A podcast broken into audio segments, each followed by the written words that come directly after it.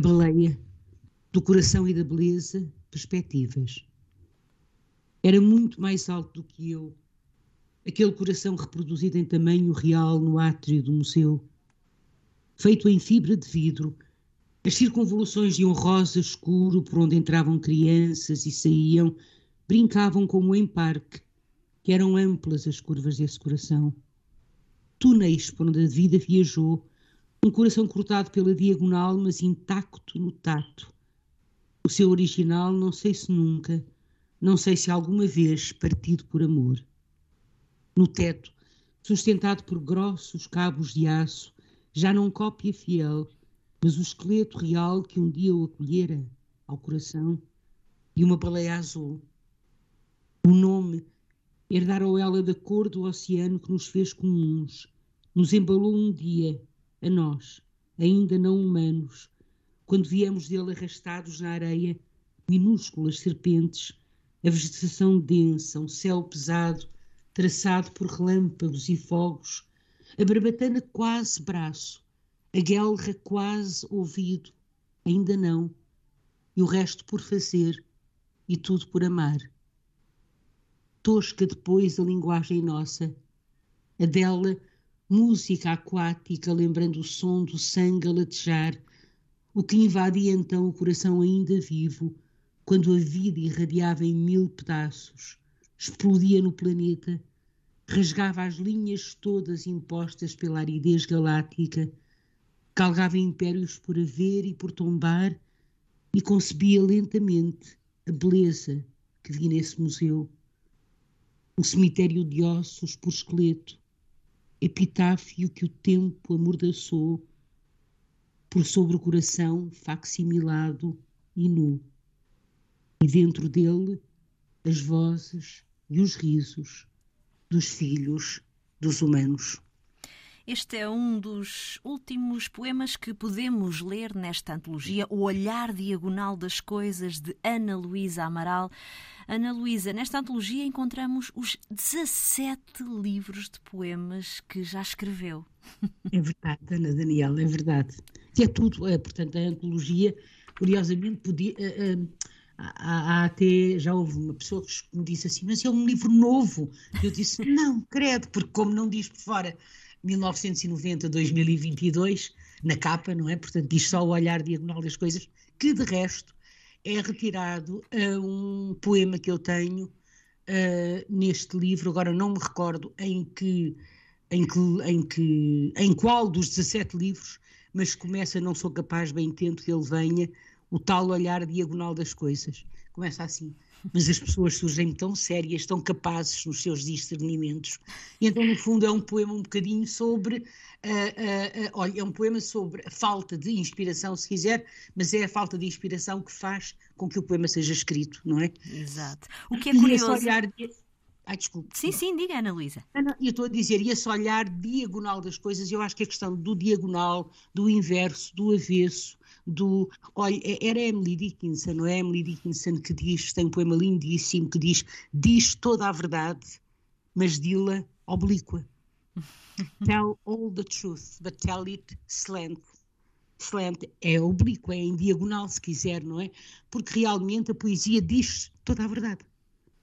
A, a poesia é verdade, é fingimento mas isso não significa que seja mentira, é fingimento só, finge, mas não mente. Portanto, uh, uh, diz toda a verdade, mas ele oblíquo. Então, este olhar diagonal das coisas, eu acho que é um, não sei, é, é, é, era isto, é isto, é assim que eu entendo a poesia, é uma forma de ver o mundo naturalmente, de olhar o mundo naturalmente, mas de olhar também em diagonal, de ver lados que normalmente estão, por assim dizer, uh, que nos são invisíveis, não é? Uhum. Uh, aliás, eu tenho um poema que acaba precisamente assim, uh, onde o meu outro olho deslumbrado visse, precisava estrabismo que permitisse mais periferia.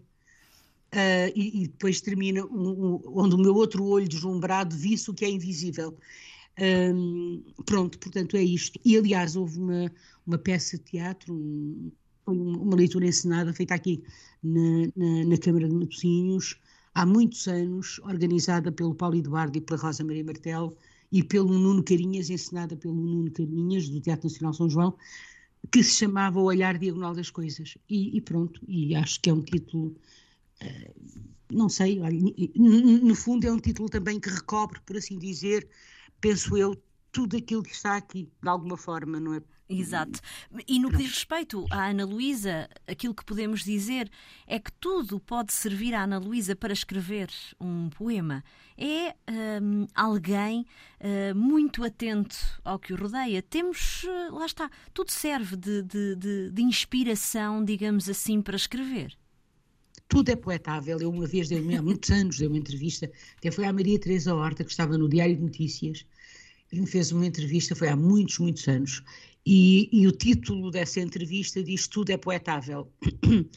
Acho que não há palavra poetável, não se diz, mas não faz mal, mas percebe-se, não é? Uh, e, e, e, eu acho que sim, sabe, Ana Daniela, eu acho que, eu não faço propósito, quer dizer, essa, essa eu não estou atenta ao mundo porque, uh, porque me obrigo a estar atento ao mundo, eu penso que isso é algo natural, digamos assim. Uhum.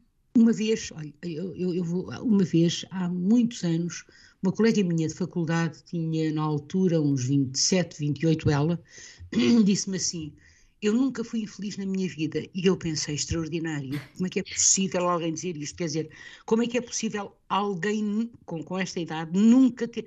Aliás, como é que é possível alguém com 14 anos nunca ter sido infeliz? Como é que é possível alguém uh, passar por uma rua e não olhar e não olhar para a esquerda ou para a direita e não ver um sem-abrigo, por exemplo. Uhum. E isto não o marcar ou a marcar, não é?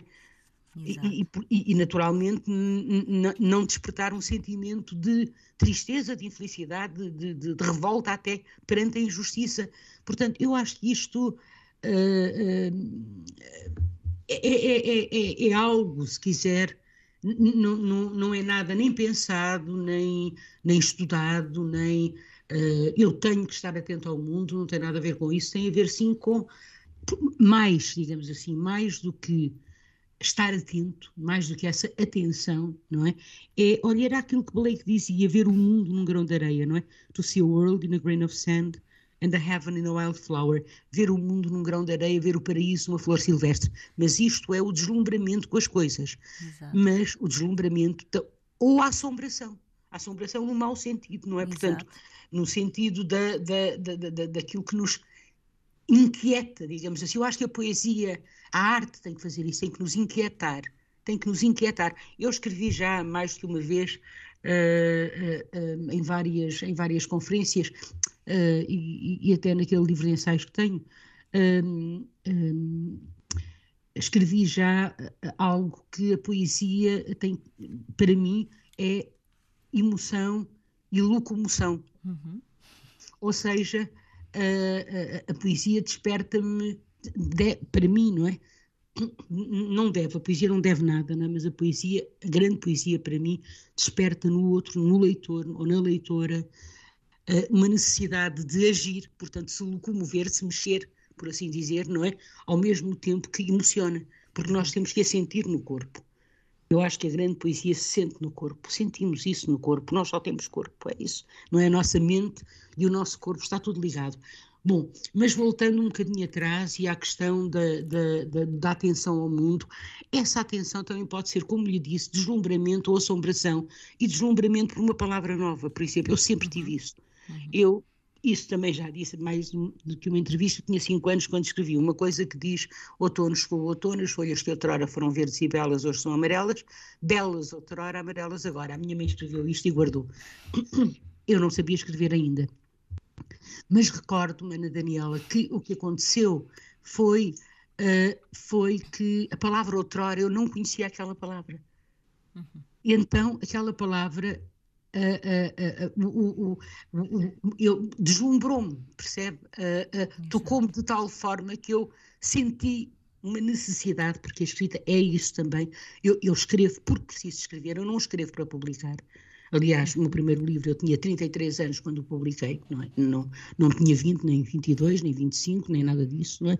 Escrevi-o só, escrevi-o não, publiquei-o com 33 anos, que eu sempre escrevi Uh, aliás, tenho ali duas caixas com poemas inéditos, e, e, e, e, aquilo que eu estava e aquilo que eu lhe disse é que uh, É, é, é, é, precisamente isso. Por exemplo, aquela, esta baleia de que eu falo, uhum. ela está no Whale Museum de New, de New Bedford, no, nos Estados Unidos, mas, em Massachusetts. Mas, e de facto é extraordinário, porque está um coração, um coração do tamanho, um, um, há um coração, uh, um, um facsímile é de um coração de baleia, que é muito mais alto de qualquer ser humano.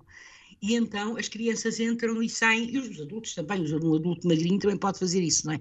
Por dentro da, da, do coração. E, e, e, por cima está o esqueleto da baleia, à semelhança do que acontece aqui no Museu da, da Biodiversidade, no Porto, com aquela baleia maravilhosa que, que lá existe, uh, a Casa Anderson, como é conhecido também, o Museu da Biodiversidade. Um esqueleto que e, ocupa até várias salas.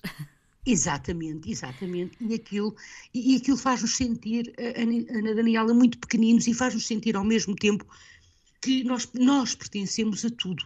Nós fazemos parte de tudo. De tudo, não é? Quer dizer, eh, nós somos feitos efetivamente com o pó das estrelas. O pó das estrelas faz-nos, não é? Uh, uh, e faz as estrelas também, faz as duas coisas. Os humanos, as estrelas, as baleias, uh, os golfinhos, os elefantes, a minha gata, que está lá dentro a dormir, felizmente ainda não apareceu e ainda não começou a miar, a Millie Dickinson, que é a minha cadela e que foi, eu hoje vou para a Espanha, portanto ela foi ontem para a casa dos seus pais adotivos uh, e, e, portanto, não está a ladrar, estará a ladrar no outro lado e nós podemos estar aqui com, confortavelmente a conversar, mas, uh, portanto, os átomos, digamos assim, é que se juntam de formas diferentes. Exato. E então fazem esta mesa, aliás, eu tenho neste livro um poema que se chama A Mesa, uhum. em que a mesa fala, uh, que fazem esta mesa onde eu estou, uh, uh, junto à qual eu estou sentado, ou à frente da qual eu estou sentada, que fazem uma flor, uma, uma, orquídea, como aquela que eu tenho ali à minha frente e que agora vejo, um, um, eu, não, eu, eu, sou muito má com nomes de, de, plantas, uma planta lindíssima que está ali, que não sei o que é da paz, lírio da paz, acho que é, não sei, sei que tem a palavra paz, e que é, que é lindíssimo, ou as flores todas que eu tenho lá fora do meu terraço, não é? Exato. Uh, e, e a água é a mesma coisa, portanto, então, que nos fez comuns, sim, não é? Portanto, nós surgimos do, do, do mesmo lugar que a baleia.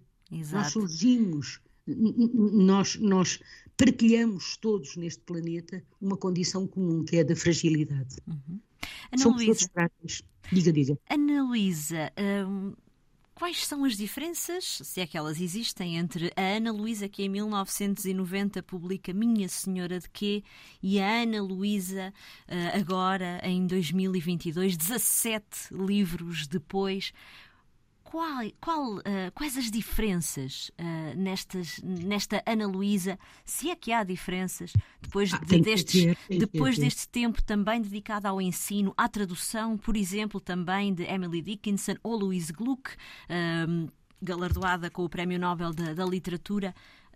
Quem é Ana Luísa agora e que diferenças é que existem desta Ana Luísa de 1990?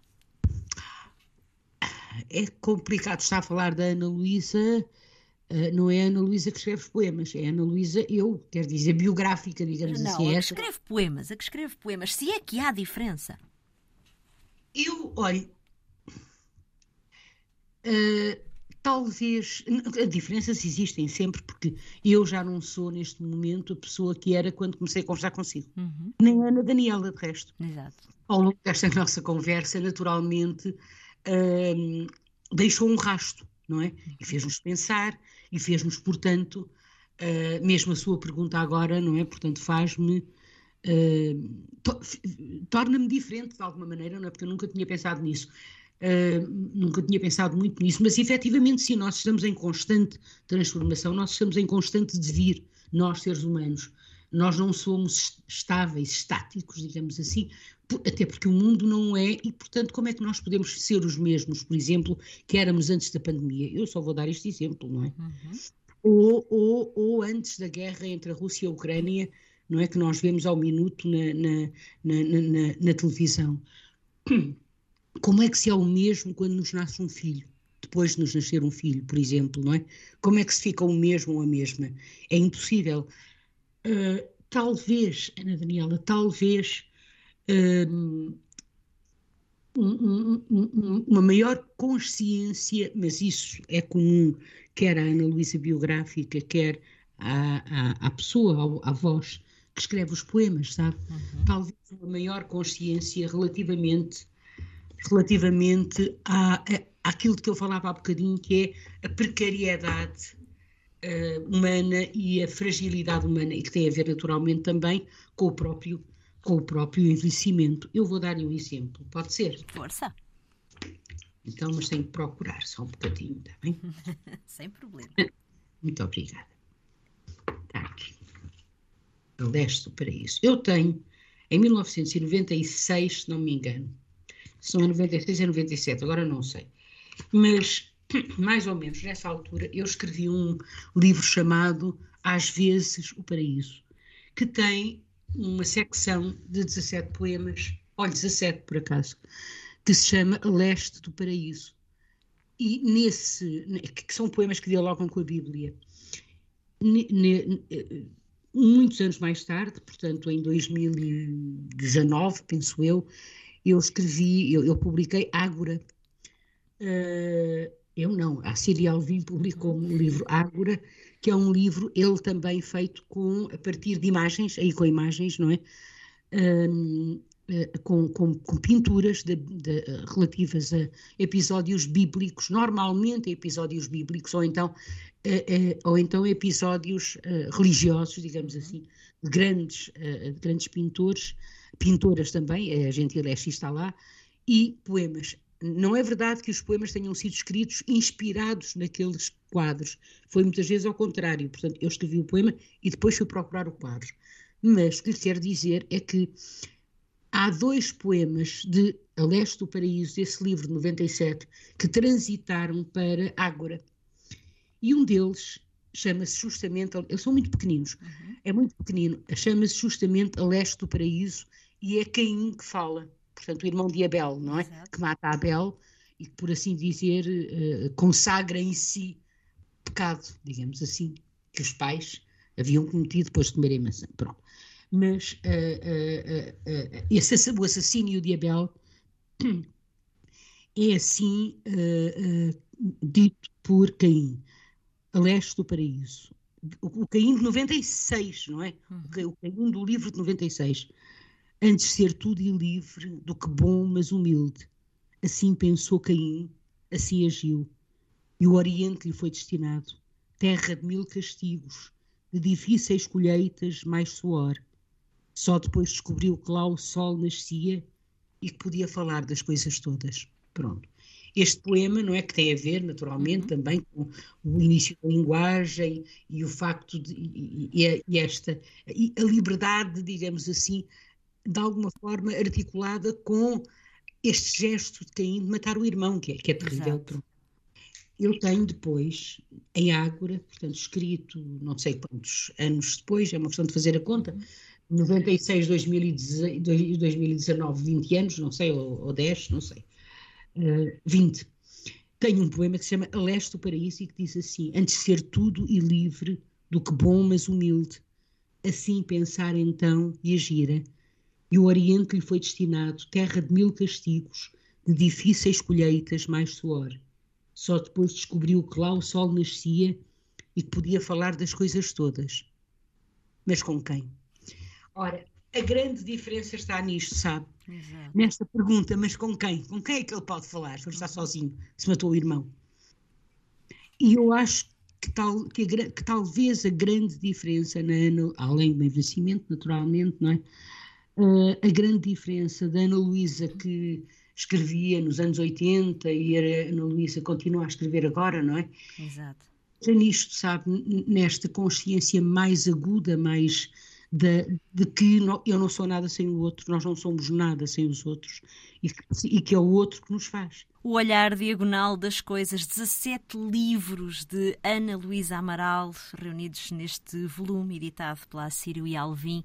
Muito obrigada, Ana Luísa, por ter estado Muito obrigada, connosco. Boas leituras. Muito obrigada, Ana Daniela.